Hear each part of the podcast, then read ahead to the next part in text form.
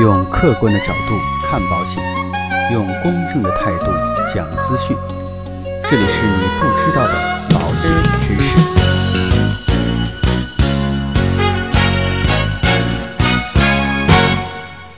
好，各位亲爱的朋友们，大家好。那在昨天呢，跟大家发了一期有关于网易啊将自己旗下的网易保险关停的这样的一个消息。那就有很多的朋友在问我说，网易呢把这个保险业务关停呢是什么原因？是不是跟支付宝的相互保退出整个的保险业务之间有相关的关联？是不是背后主要的原因就是银保监会强力的监管呢？那究竟以后啊这个互联网保险会往什么样的方向去发展？相关这方面的问题啊，我看大家比较关心，所以呢，我也专门去查阅了相关的一些资料，特别呢是针对于网易保险业务的相关关闭的背后的原因啊，跟大家进行了个分析。那就用这期节目啊，跟大家一起来讲一讲。那就在二月十五号啊，中国的三大门户网站之一，并且呢，目前唯一能够在游戏领域啊对抗腾讯的网易公司，正式发布了公告，说将在三十天之后。停止网易保险的相关服务，在猪年出生，然后呢又以养猪事业轰动同业的丁磊啊，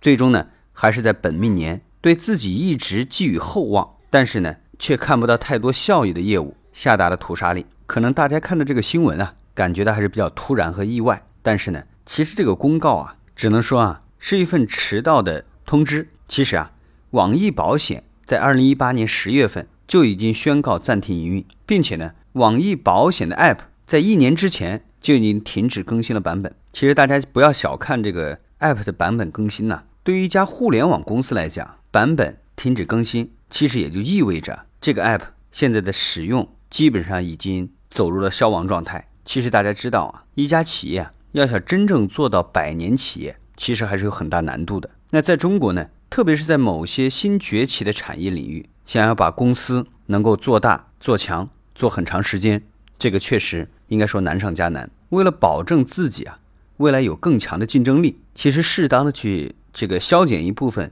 不具竞争力的这个业务，这是很多中国企业的一些共识和做法。那网易呢也不例外。实际上呢，从二零一八年第三季度以来啊，网易呢撤部门、裁员工这样的消息呢就已经传出很多了，并且呢，网易金融正在这次裁员的核心重点区域。其实呢，你如果去查一查相关的报道和新闻啊，你就知道，网易公司呢现在正在砍掉除了支付业务以外的所有金融业务，其中呢包含理财、小额贷款以及保险业务。二零一八年九月份呢，网易财经频道就已经停止了更新。它对外的说法是什么呢？是进行整改。而网易财经呢，在二零一八年十二月份就下线了全部的产品。网易保险啊，应该还算是。网易在关停的所有的金融业务当中啊，运营时间最久的一个板块，在互联网巨头啊竞相进驻保险业之际啊，网易却选择主动退出。这个葫芦里边卖的什么药？这个确实很难去理解丁磊的这样的一个决断。但是呢，网易保险对相关的媒体是这样去说的：说网易现在目前并没有获取保险经纪等相关的保险牌照，并且呢，平台没有直接对客户理赔的这样的一个功能。如果出现保险事故呢？需要联系相关的保险公司来获得理赔支持。其实，在我看来呢，这只是一种官方的修辞。其实，作为网易啊曾经力推的业务，即便没有牌照，其实网易保险一直以来呢，也都努力在市场当中寻求存在感。那这次呢，究竟是因为监管的政策被迫放弃呢，还是因为这项业务真的是不赚钱？这个呢，网易方面啊，并没有给出具有说服力的说法。其实，网易呢。曾经是互联网车险的第一平台，原来呢也一直宣称啊，官方直销，价格透明，信息安全，理赔无忧。网易保险呢，在二零一一年十二月六号正式上线，是由网易公司呢与国内知名的保险公司共同打造的一站式购险的平台，可以为客户啊提供便捷高效的互联网消费体验。这个呢，包含车险、意外险、健康险以及车主 VIP 服务。丁磊在解读二零一四年网易一季度财报的时候啊，曾经说，网易未来将重点发展电影票、彩票、保险，还有理财产品等不需要物流的轻产品、轻商品。而到了二零一五年呢，根据中国保险行业协会的数据啊，网易车险全年的销售额就达到了六点九六亿元，并且呢，超过了淘宝保险，成为互联网车险的第一品牌。那网易保险产品的总监啊，张磊原来就说，网易保险一期首推车险，并且呢，引入了国内目前影响力比较大的保险公司，方便用户进行选择和比较，可以根据自身的需求来定制保险产品，打造一站式的保险平台。随着保险业务的扩张啊，网易保险合作的保险公司也越来越多，包括平安、太平洋、阳光、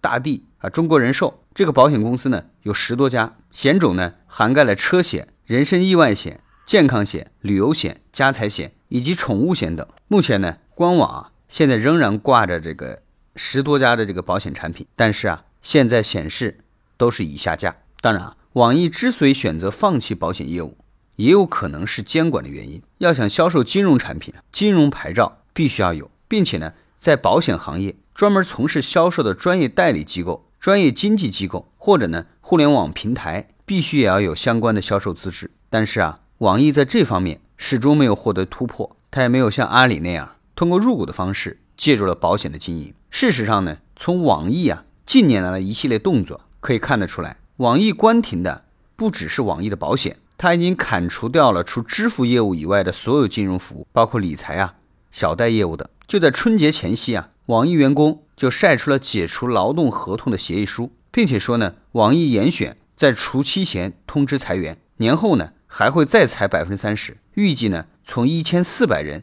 裁到九百人，程序员四百人要优化掉一半。随后呢，网易严选官方回应啊，这个消息不实，金盆洗手呢不是丁磊的风格。特别是在游戏收入占到企业总收入的八成的情况之下，新的盈利模式的增长点真的非常的重要。所以在这个时候啊，关闭保险业务，这其中的原因啊，真的非常耐人寻味。当然好在啊，这个不是一个大环境所带来的影响，应该说对于其他的互联网保险公司啊，不会造成太大的影响。当然还是那句话啊，公司在与不在，跟我们购买保单之后能不能获得理赔，这个呢是不划等号的。也就是保险呢，不管在什么时候。只要你订立了保险合同，这个保险合同就是有效的，在出险的时候就一定会获得理赔。那今天的节目呢，到这里啊就告一段落。如果说您喜欢我们的节目，欢迎您点击订阅按钮来持续关注。让我们下期再见。